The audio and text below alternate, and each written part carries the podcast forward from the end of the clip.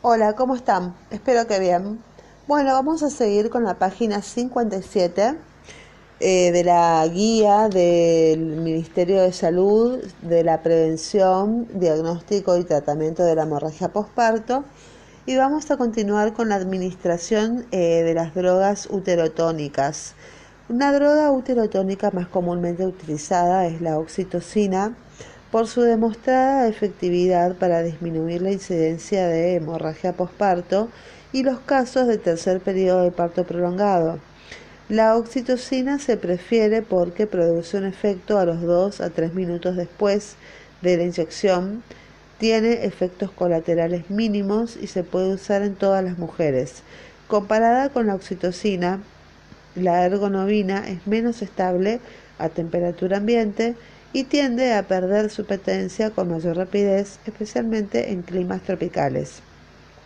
Al parecer, la sintometrina, que es la ergonovina combinada con oxitocina, es aún más efectiva que la oxitocina pura. Sin embargo, la sintometrina se asocia con más efectos secundarios, como por ejemplo dolor de cabeza, náuseas, vómitos y aumento de la presión sanguínea.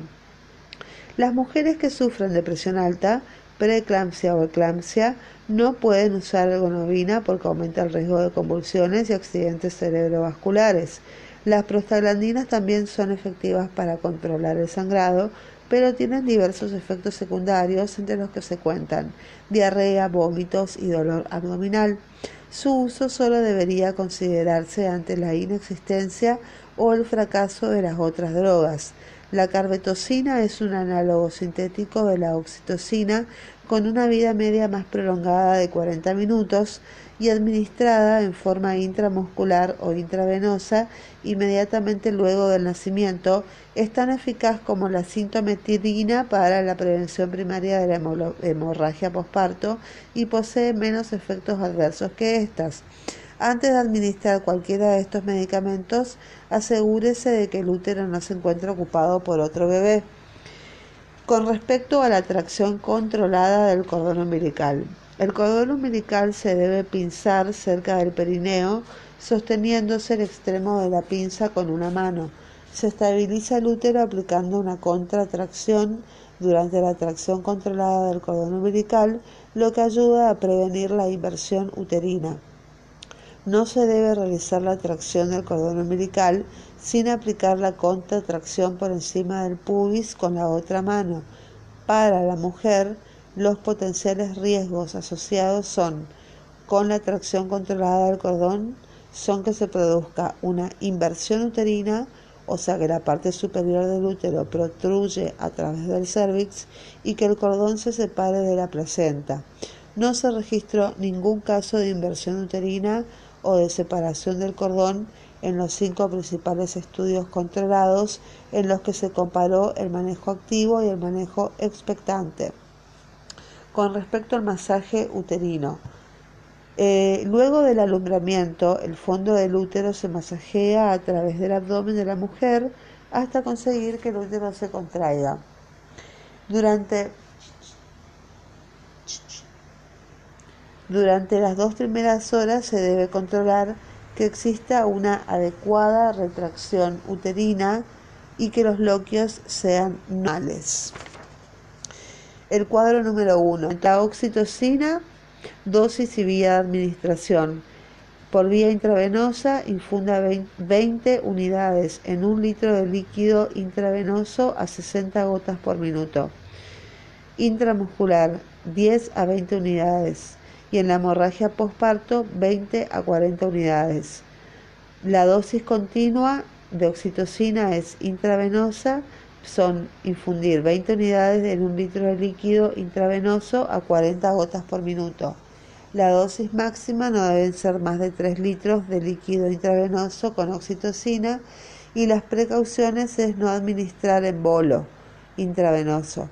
Con respecto a la ergonovina o la metilergonovina, la dosis y las vías de administración pueden ser intramuscular o intravenosa lentamente en una dosis de 0,2 miligramos.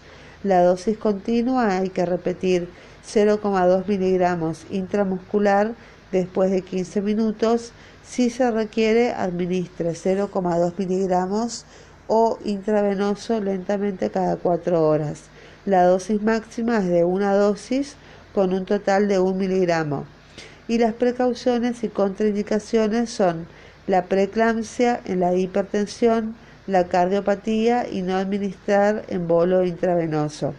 Con respecto a la carbetocina, la dosis y vía de administración es intravenoso 100 milicentigramos una sola vez, administrar en bolo en un lapso de un minuto.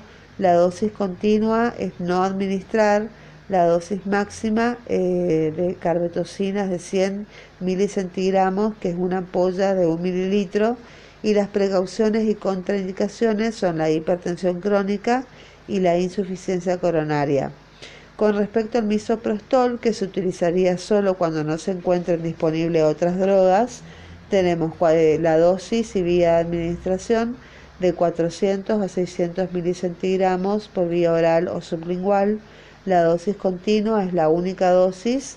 La dosis máxima es de 600 milicentigramos por vía oral o sublingual y las precauciones y contraindicaciones son en el asma. El cuadro 2 nos dice, nos habla de las condiciones de almacenamiento de drogas uteroretractoras. Tenemos, bueno, que la metilergonovina eh, tiene que ser almacenada en un lugar oscuro a una temperatura de 4 a 8 grados centígrados. La oxitocina eh, son dos puntos para almacenamiento en lugar oscuro y una temperatura de 4 a 8 grados. La carbetocina también tiene que ser almacenada en lugar oscuro en dos puntos, temperatura 4 a 8.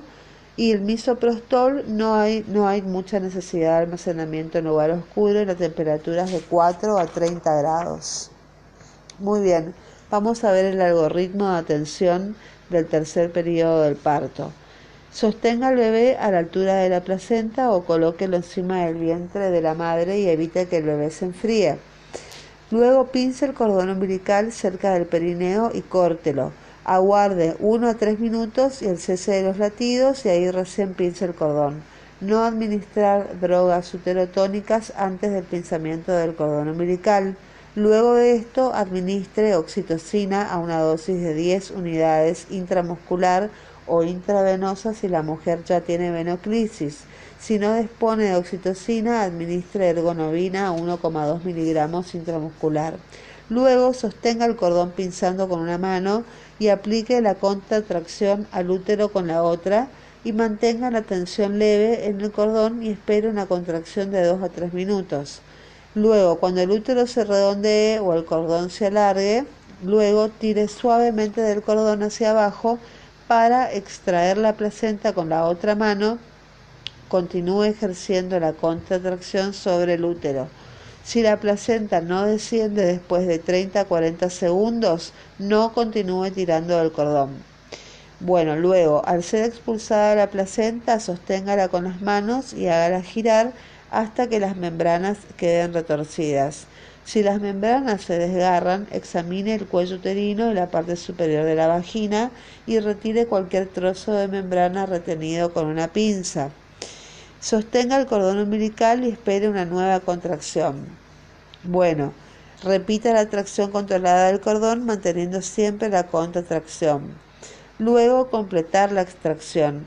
Hay que masajear el fondo del útero hasta conseguir que se contraiga, examinar la placenta para asegurarse de que está íntegra y, si el cordón umbilical se separó de la placenta o ésta no se ha expulsado luego de 30 minutos, puede ser necesaria la remoción manual de la misma. Si se produce una inversión uterina, coloque el útero nuevamente en su posición y si la falta de una porción de la superficie materna de la placenta o hay desgarros de membranas vascularizadas, sospecha retención de restos placentarios.